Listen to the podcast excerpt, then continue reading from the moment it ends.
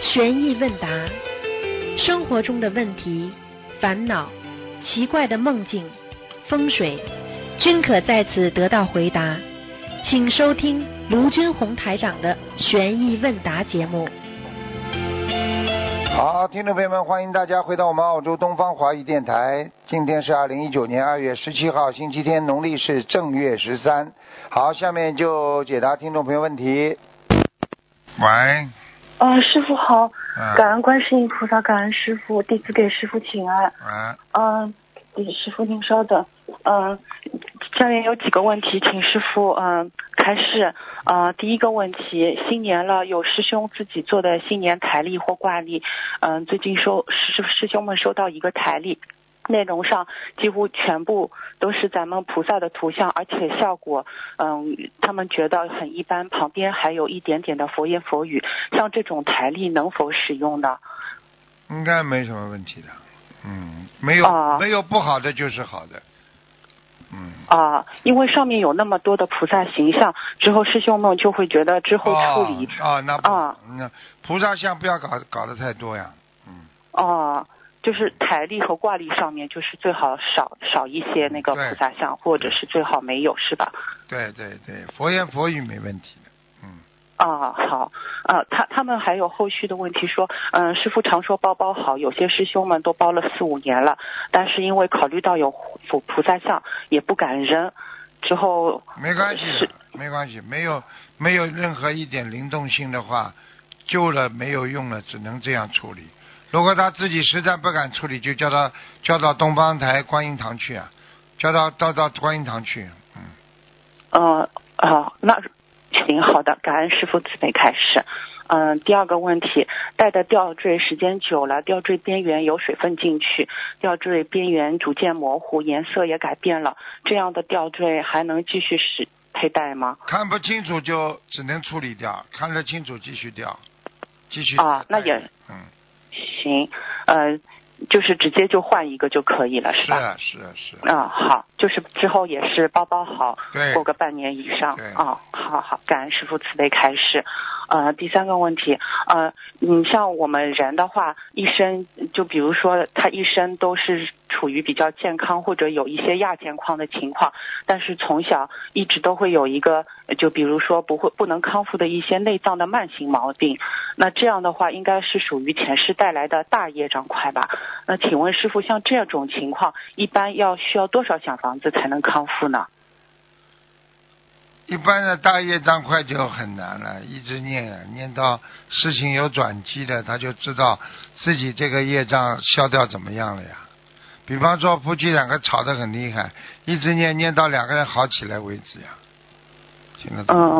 啊，呃，他他是比如说从小就比如说内脏有一些慢性毛病，嗯、之后念念经之后也就是不停的念，就是没有一个大概的总数。没有总哦数的，因为因为有的孩子，我曾经治过一个孩子，就是他就是一直从小生出来不好，结果我叫他嗯。念念念，他也没有发出来，就是有一点点啊，不正不是太非正常非正常的情况发生，结果他念到嗯。念到一定时候，突然之间有一个很好的医生，碰到一个很好的医生给他动手术，这孩子彻底痊愈了。你敢说这不是嗯观世音菩萨慈悲吗？是好了，是是是，好了啊。嗯哦，好的，感恩师傅慈悲开示。嗯、下一个问题，像国外的话，有很多墓地是建在城市中心的。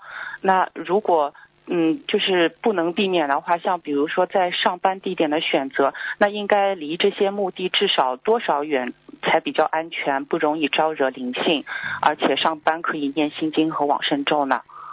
至少两百米了，两百米以外了，嗯，啊，两百米以外就还算比较安全可，上班可以念心经和往生咒了。啊，哦，好的好的，啊、感感恩师傅慈悲开示。啊、下一个问题，呃，师傅经常说要福慧双修，嗯、也说就是有福气的人一定有智慧，有智慧的人也一定有福气。那想想说像，因为之前也说问了业障比例，那其实业障比例的高低也很大一部分取决于一个人的修心的境界的高低。那是不是一个人的呃，就是一个人的业障比例，其实就是一个人的福气与智慧，就是这个智慧或者说是修心成果的一个相结合的综合指标呢？是的，就是这样，啊。就是这样，嗯，啊，嗯。就是还就是这个福，就是刚刚才说的那个福气的福的话，它一个福字是不是也综合了它所有的善报和孽报呢？对呀、有福气的人啊就是善报多呀，嗯，没嗯福气的人嘛恶报多呀，对不嗯对呀？好了，对，就是这这样两个一个福字，其实是不是就是等于是代表了他除了修心以外的所有的外环境的一个善恶情况呢？嗯对呀、上辈子的，啊包括上辈子你做了很多好事，对对是这辈子就有福气了呀。嗯，啊，那你这辈子在人间你对人家很好，你不是也有福气吗？人家对你好了，是是，嗯。那就是说这个业障比例其实是综合了嗯很多的一个综合情况的，包括你修心的目前的一个状态的一个综合的一个指标，是吧？对，啊啊啊！好，感恩师傅。那那有没有就是为了，因为业障是有这个比例的嘛，其实一个比较大的综合指标。那是不是比为了大家方便准确了解自己的修心成果或者外环境的恶恶劣与否，那么是否有没有相应的福气百分比和修心百分比呢？没有，它是综合性的打分的，嗯啊。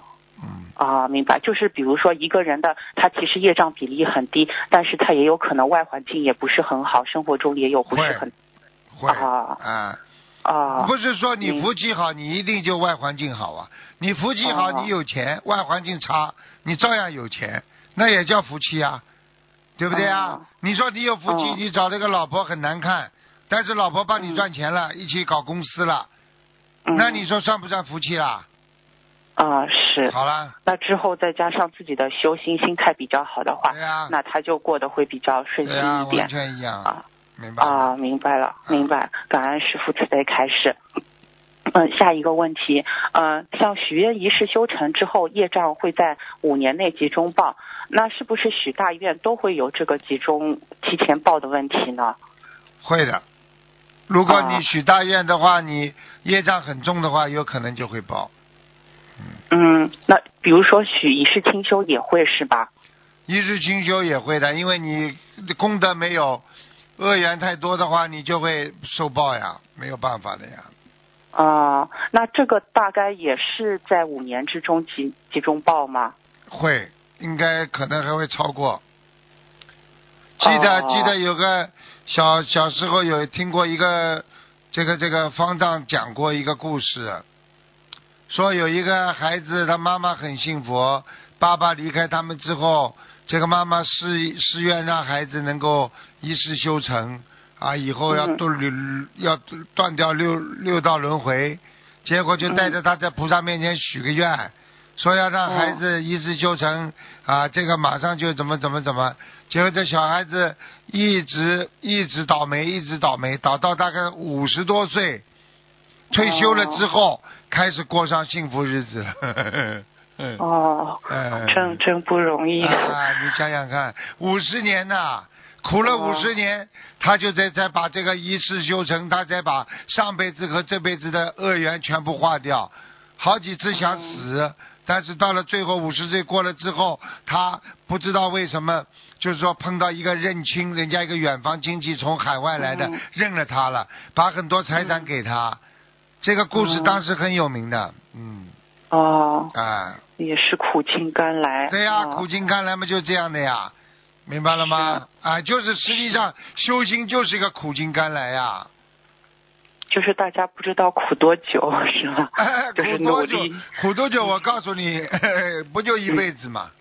嗯你一世修成不就是苦一辈子嘛？啊对对对，师傅说的有做道理。做好思想准备，苦一辈子，嗯下辈子就不苦了呀。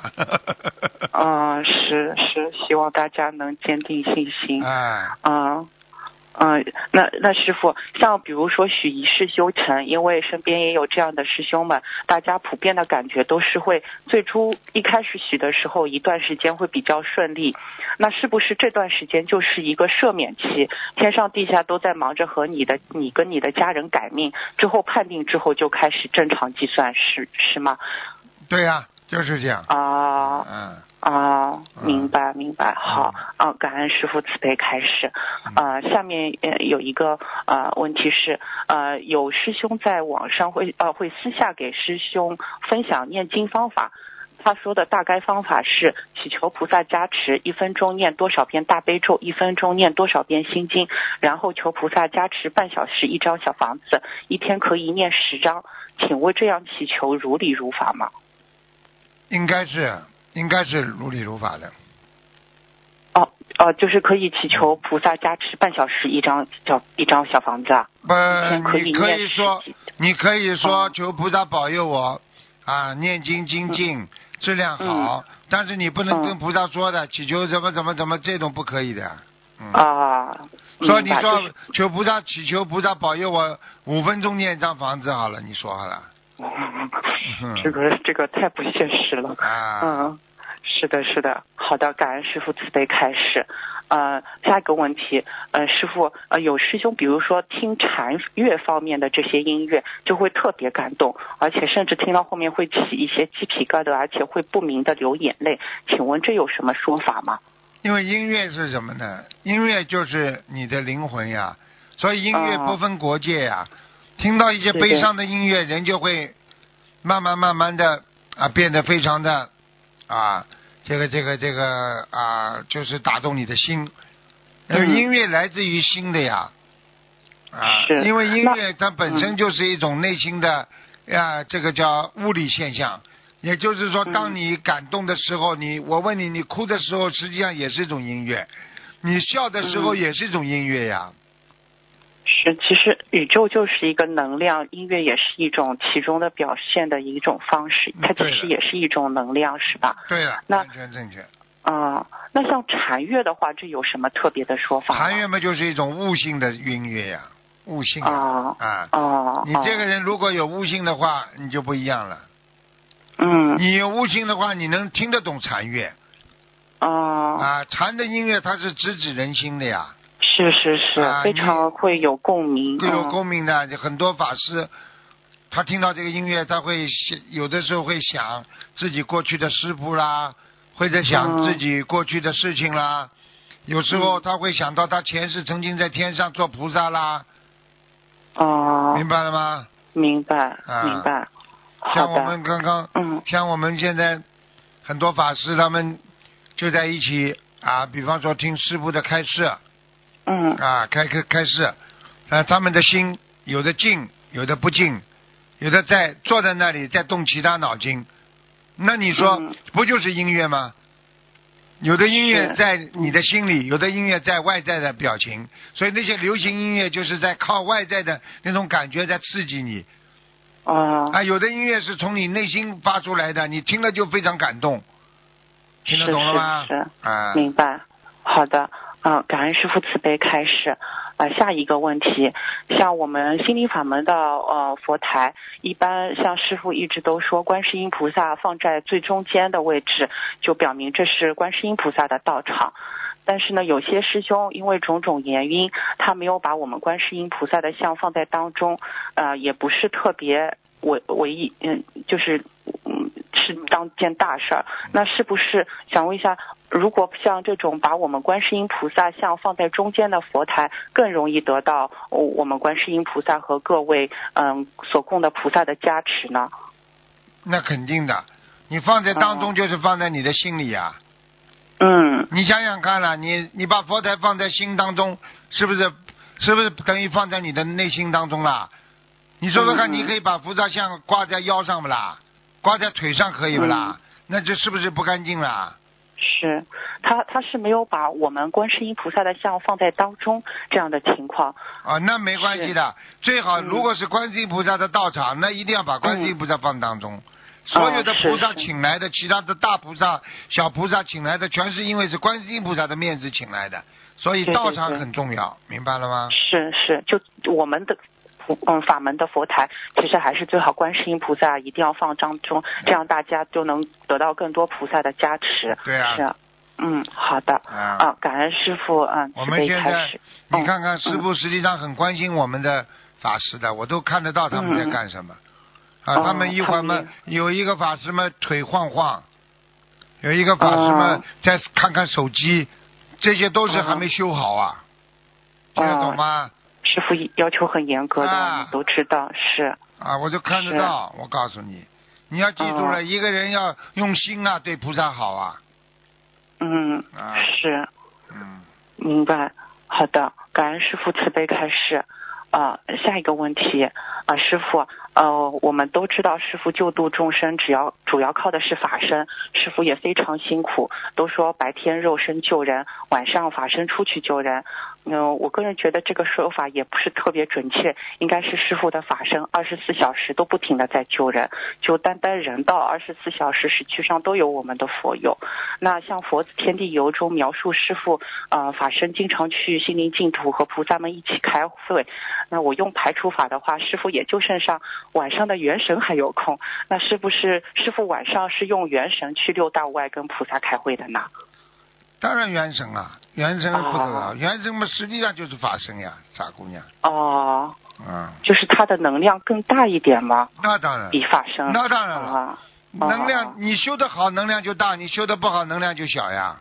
啊、是是是，你师傅这个能量真的是不得了了。你要是嗯你要是不是我的能量，菩萨的能量，你才不得了呢。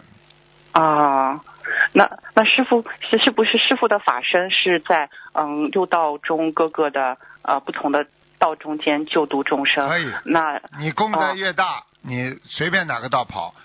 所以我问你，大菩萨为什么哪个道都能跑了？就这样。对对，那是不是去了六道外就是要靠元神去了呢？因为这样能量大才能上去呢？六道外，我告诉你，嗯很简单，那就是因为你修的特别特别的精进，特别特别的嗯有力量，你才会上得去。啊所以人家说啊，这个修出啊，这个不在五行中啊，修出六道不在五行中了，那这个嗯这能量大的不得了了，听得懂吗？你境界哦可以随处跑，为什么很多人还没走的，他就会全全全宇宙空间这么走啊？他已经精神上已经修出六道了呀，听不懂啊？啊，那其实这样六道内全年无休法身救度已经是做到了千手千眼了，觉得。啊，对呀、哦对呀、对呀、对呀、嗯对呀、嗯明白。啊，好的，好的。啊，感恩师傅慈悲开示。呃，下一个问题，呃，有师兄说，在看师傅法会视频或者听录音的时候，如果一边看视频一边想象着自己就在法会现场听师傅开示，请问这样的做法是否如理如法？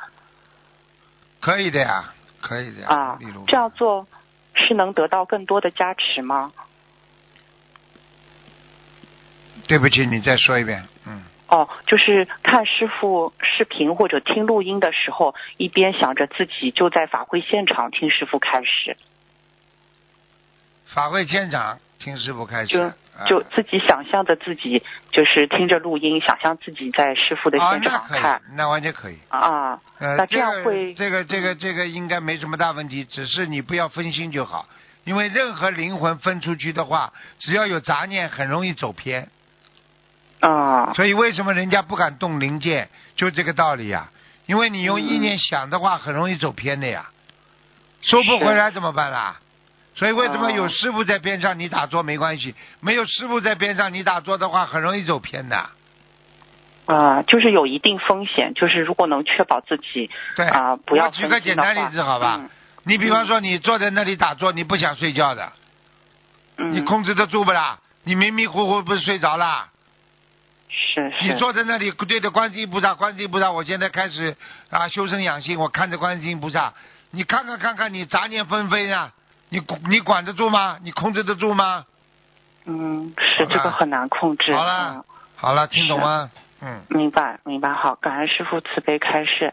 下一个帮师兄问一个梦，呃，有位师兄最近做了梦，呃，下面是同修的那个梦境描述。他说我和另外一个师兄在一条船上，稳蹲在那边和师傅交流关于弘法的事宜。当时我边讲，下面觉得自己在拉大便，大便是成型的，像盘子一样一块一块的掉下来。我觉得自己忍也忍不住，拉的很多。然后我看到那位师兄捂住自己的肚子，我就问他：“你肚子痛吗？”他就边说肚子痛边离开船跑了。接着我就拿出纸巾，把拉出来的大便包起来，往墙边的一个垃圾桶里放进去。就这样把那些嗯大便包好了，全部扔到这个桶里。请问这个是梦有什么意义吗是？谁的大便？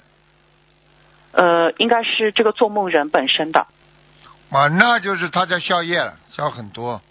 哦，因为他跟那个师兄是在讨论弘法的事宜，对呀、就是一边说他开悟，哦他开悟很好。哦，那另外一位师兄捂着肚子跑走了，又是什么？捂着肚子那位师兄还没有把自己的业障排出来，还没有消业，听不懂啊？哦嗯哦，就是也快了，也快了，也快了。对了，对了，对了。好好好的，嗯，感恩师傅慈悲开始。呃，下一个问题，像售卖宠物、宠物狗、宠物猫这这样的职业，会有什么呃因果上的果报吗？下辈子嘛，变成宠物呀，哦，太爱宠物就变成宠物呀，哦，哎。他是卖这些宠物。一样。不哦。卖这个宠物，他不喜欢能卖吗？哦，是那那果报还挺大的，对啊，哦。嗯，好好的，师傅，感恩师傅慈悲开示。那下一个问题，发酵食品的气场上有没有问题？包括酵素、腌的咸菜，会对念经人的气场有影响吗？一般要看的，如果不不是很厉害的酵素，应该不会太影响；如果很厉害的酵素会有影响。嗯，啊，嗯就是味道气味比较大了，对重了就不好了。对，实际上任何事事物离开了离开了 natural，离开的自然的东西，都是对对人的一种考验。嗯，嗯，明白了。嗯好的，感恩师傅慈悲开示。啊，呃师傅，我想问一下，像我想问一下，比如说我搬到了这个新的城市，但是搬来之后就不是很顺利，之后每个月大概都要搬一次家，遇到的人也挺奇怪，是不是这个城市不大适合我居住？一定的，啊，一定的。你觉得不好就赶快跑了，你一样搬家，你为什么不能到其他城市去啊？嗯，现现在有点嗯，不知道能不能搬走。问题就是很简单，有工作的话就好好做，适应一个阶段，一般的至少三个月才能稳定。气场，人的气场和灵动性就像改名字一样，一百天之后才会产生灵动性，明白了吗？嗯，现在也超过三个月了，但好像也挺大变动的。啊，那就不好的话再想办法，没办法。就是人家说，哦人家说像行云流水一样，人的命运就像行云流水一样，天天流不定的。好了，嗯，那是我是不是我弘法上面或者修心上有做的不好的地方吗？不一定的，命运也有关系的。我看你像哦你这种人也不会犯邪淫太多，听得懂吗？嗯你这个人不是太安爱邪淫的，像因为嗯有些、是有些人有些人师傅跟他一讲话，气场我就接得到的。哦啊，你没问题，你只是说自己要学会怎么样更积极主动的去寻找生活。你这个人嗯不会寻找生活，要生活来寻找你的，你说你永远不会顺利的，听不懂啊？我我现在就觉得天天如果不用上班，在家念经修心弘法，好开心啊！啊，那出家吧。真的希望有，嗯嗯、但但自己觉得自己修的不好，境界应该没那么高。没那么高，你想过没有？你你应该是在海外的吧？嗯。是是，啊，你在你像在海外的话，你就自己许许个愿出家。你要是真的敢放得下，你一个人的话，你也就成功了。因为要看的，现在条件主要是因为澳大利亚这个，你要跟着师傅修，你在当地慢慢的师傅会带一些法师啊，当地啊，你们也会啊有有一些法师会会会呃有每个地方都会有一些法师出现的，听得懂吗？嗯，因因为我其实这些大愿基本上也许了都，嗯所以说我不知道是不是还在这个集中报的阶段呢？因为我也忘了我一世修成什么时候许的，但是我记得我已经好刚修心灵法门的时候就已经许，就一直坚定这个就是一定要一辈子出六道。我也不知道这算当时这个念头算许了没有？这很简单的啊，嗯这很简单。这个世界上很多事情都是你自己许的愿，你都会忘记，所以一定要自己真的要下苦功啊，去解决它。也就是说，嗯愿力还不够，嗯嗯嗯，听不懂明白啊？。啊，是有也是像师傅，嗯，对，是这就是心力不是很强。我告诉你，没有嗯心力，你什么都做不了，明白了吗？明白，啊，你要有心力的，你开什么玩笑了？这个这个这个这个自己什么？这个自己本身自己就就没有这个心力，没有坚强的意念，你听得懂吗？是，那是不是要靠多念大悲咒呢，就可以增强这个心？根本不是的，要靠长期的吃苦哦锻炼。像师傅就是吃苦锻炼呀，对不对、啊？是师傅真的太不容易了，啊最近也很辛苦，就只睡两三啊对吧三四个小时应该啊。没事的。好了，嗯，好的好的，努力吧感恩好好的感恩师傅慈悲开示，师傅辛苦了，保重身体。好的，谢谢。哎，好的谢谢，好，感恩师傅嗯，再再见，嗯。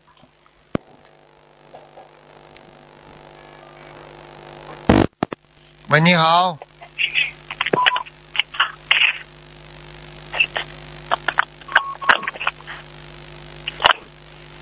Hello，啊，你好。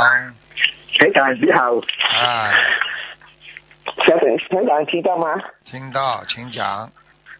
啊，师师傅，如果家人是修其他法门，当病重时，可不可以用心灵法门的三大法宝给病重的家人念经、许愿、放生？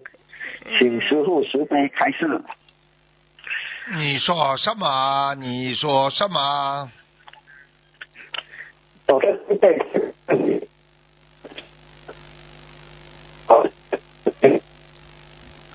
我听不见，我听不见。听不见啊。嗯，我读慢一点，师傅，如果家人是修其他人，当病动时，可不可以？呃你现在这个电话不好，过一会儿再打打看吧。哇，来打了，台长。你这个电话这个一电话不好好，现在好一点，你再讲。再好一点啊，师傅，如果家人是修其他法门，当病动时，可不可以用心灵法门的三大法宝给病动的家人念经、体验、放生？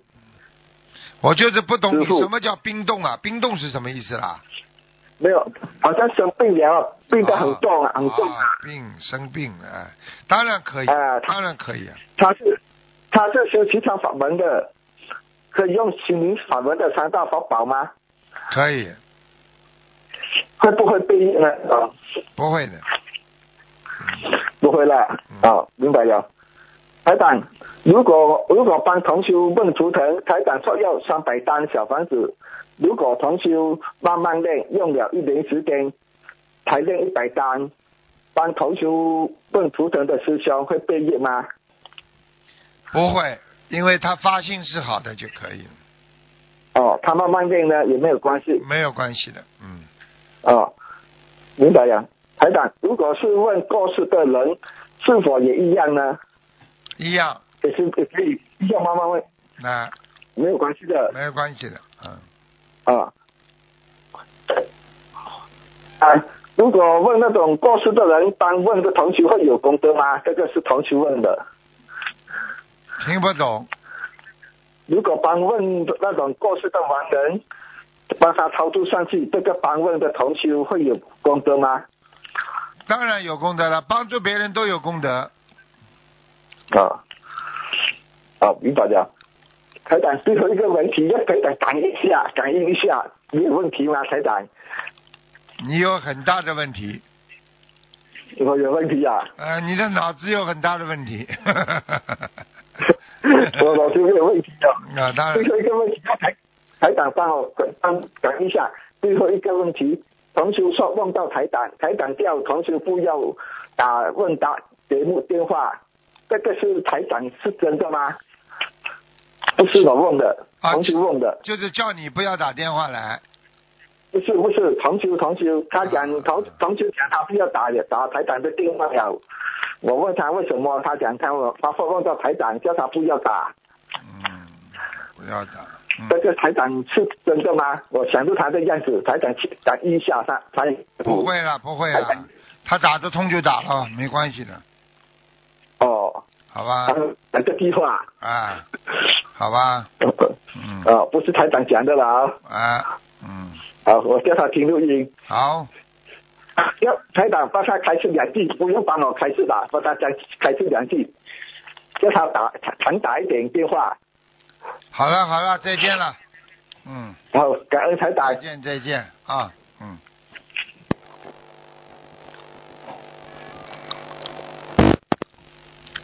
喂，你好，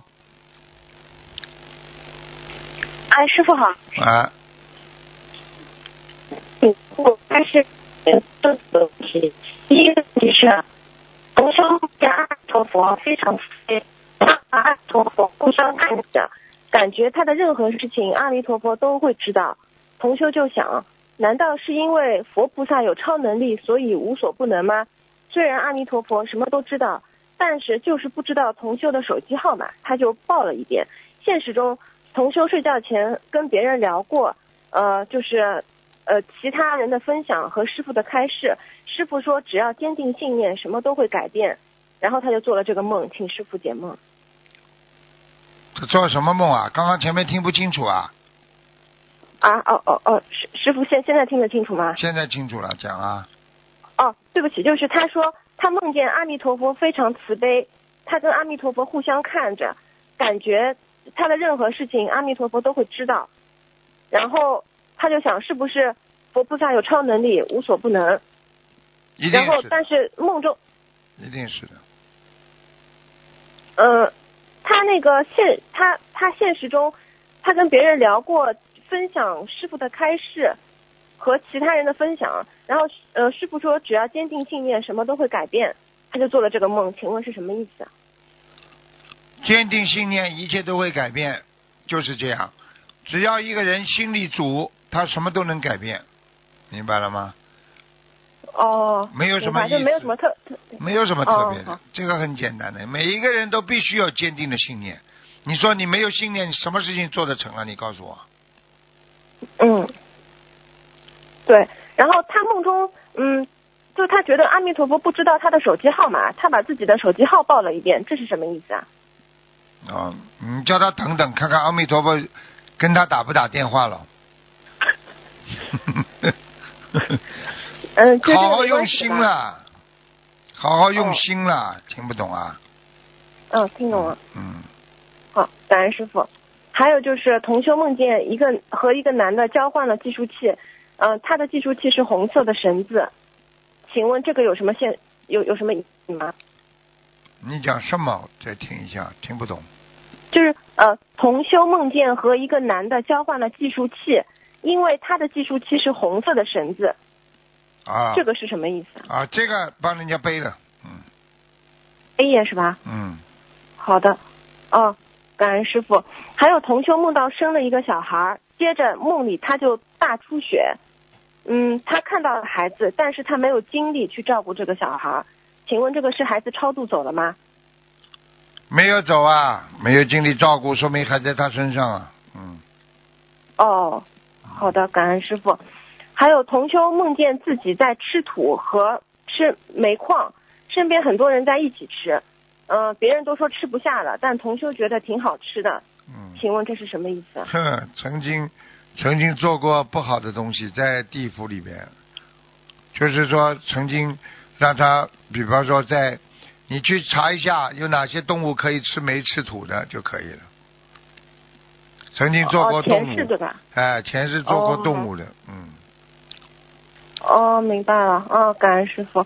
嗯、还有就是他呃呃那个同修表姐怀孕四个月了，嗯，但是同修梦见自己妈妈说把二零一九年的功德都给他表姐，现实中他表姐并没有修，他妈妈也没有说要转功德，但为什么会梦到这个呢？很简单，他妈妈很快就要转功德给他，已经在劝他了，一定已经已经帮他背业了。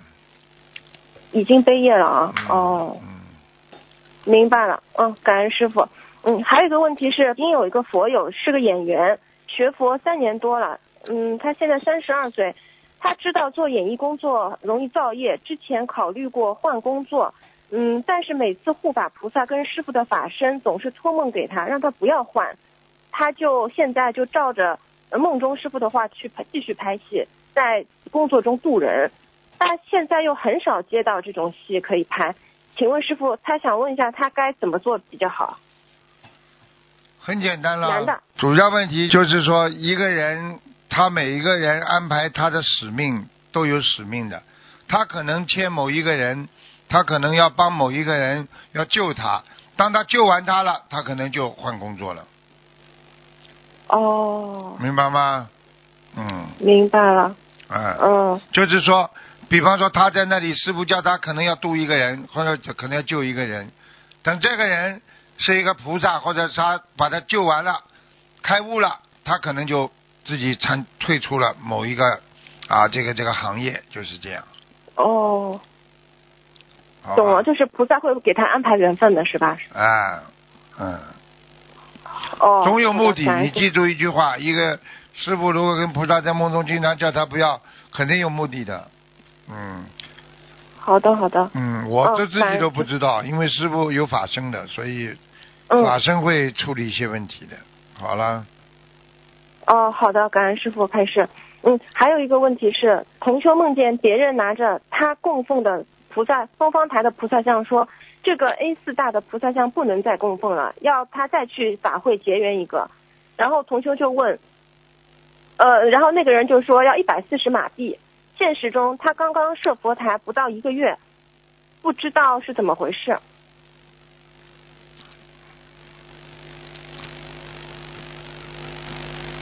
什么了？你说什么了？呃呃，就是同修，同修梦梦见，就是同修刚刚设佛台一个多月，然后梦见别人说他的 A 四大的菩萨像不能再供奉了，要他再去重新结缘一个，要一百四十马币，请问这是什么意思？叫他再去结缘一个嘛就好了。嗯，重新换一尊是吧？对呀、又不要钱的了。嗯呃，对，嗯，好的，就是不是他要金者要小房子这种的啊。不是。嗯，好的好的，啊，感恩师傅，今天我就问到这里，感恩师傅嗯。好，再见同。学业障自己背，不让师傅背。嗯，再见。师傅再见。嗯。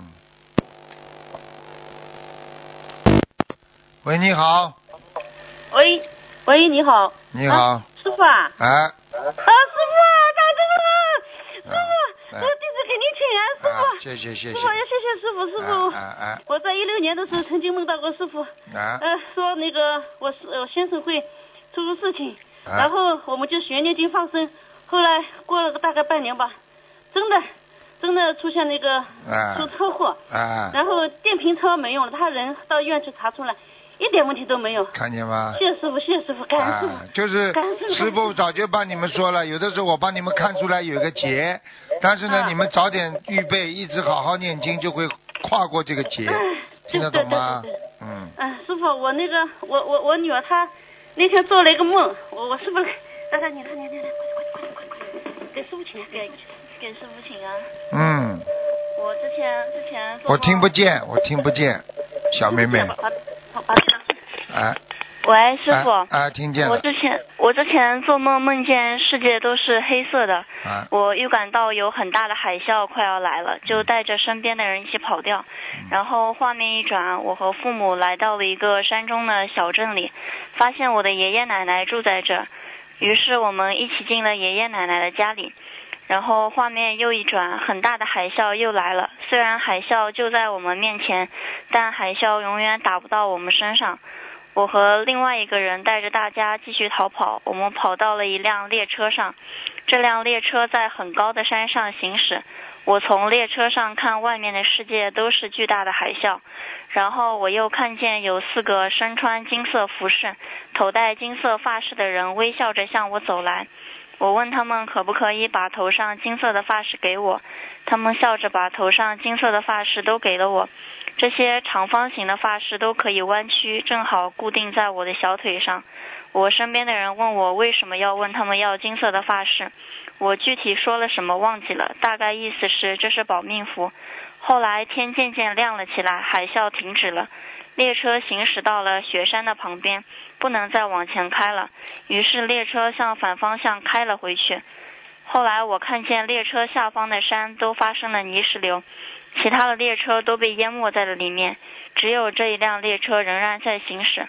等到天完全亮的时候，列车就停止了行驶。这时车上响起了提示音，本列车已经到站，请大家前往搭乘最后一辆列车。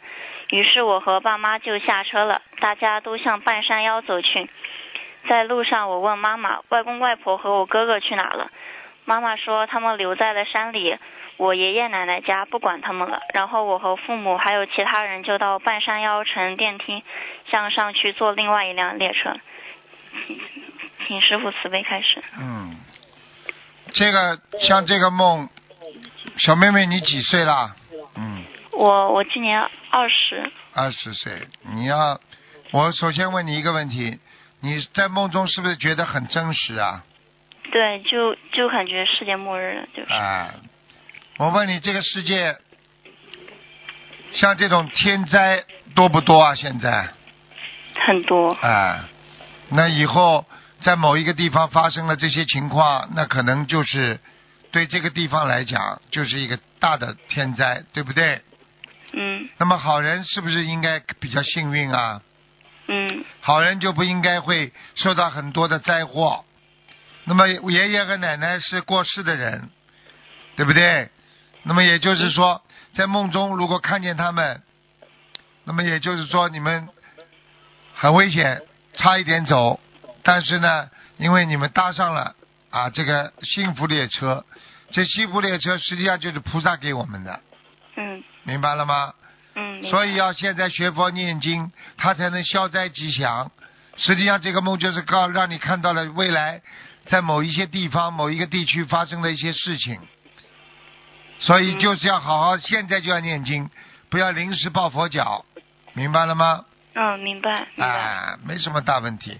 这个世界哦天天有天灾人祸，只要不不不到你的话，说明你还是有修行菩萨保佑。如果到了你的话，那你说明你已经进入了末日了，明白了吗？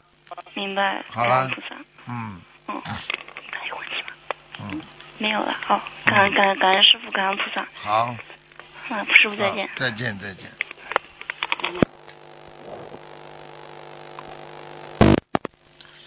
喂，你好，你好，你打通了。啊，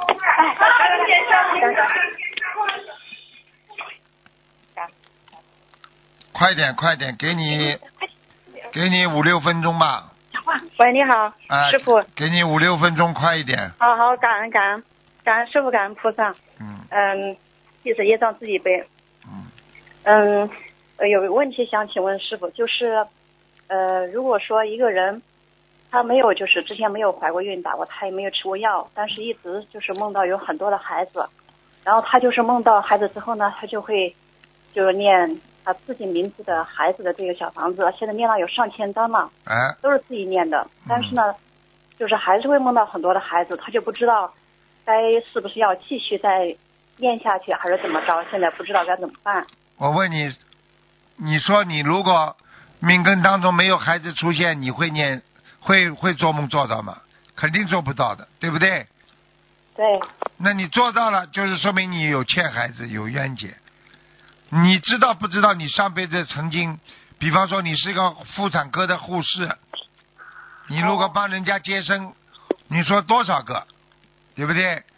你现在不知道上辈子的事情，但是你现在做梦告诉你了，你可以梦到很多孩子，那就说明你欠很多孩子的，你就必须念上千章。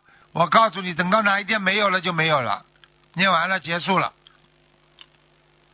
呃，就是还是不断的就是这么一直念下去，只要梦到孩子都一直念是吗？对，明白吗？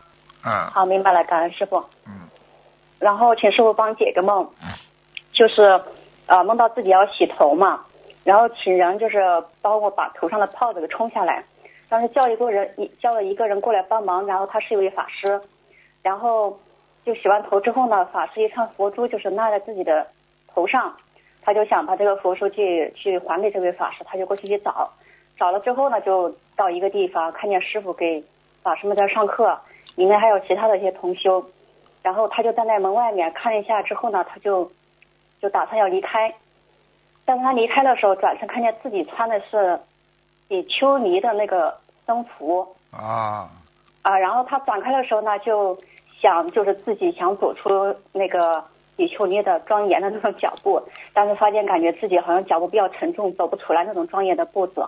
嗯，嗯、请师傅慈悲解梦。很简单，这样很简单了。他上辈子，他上辈子一定出过家，或者他这辈子有出家的缘分呀，哦，有出家的缘分。啊，哦，这个梦是我我自己做的梦，就是前两天梦的。然后有出家缘分呀，嗯，那我自己想留下来，不知道有没有这样的缘分啊？现在就是看条件了，因为有的时候啊，身份没有的话，只能再等等，啊，再等等。如果如果有身份的话嘛，就比较容易出家，明白了吗？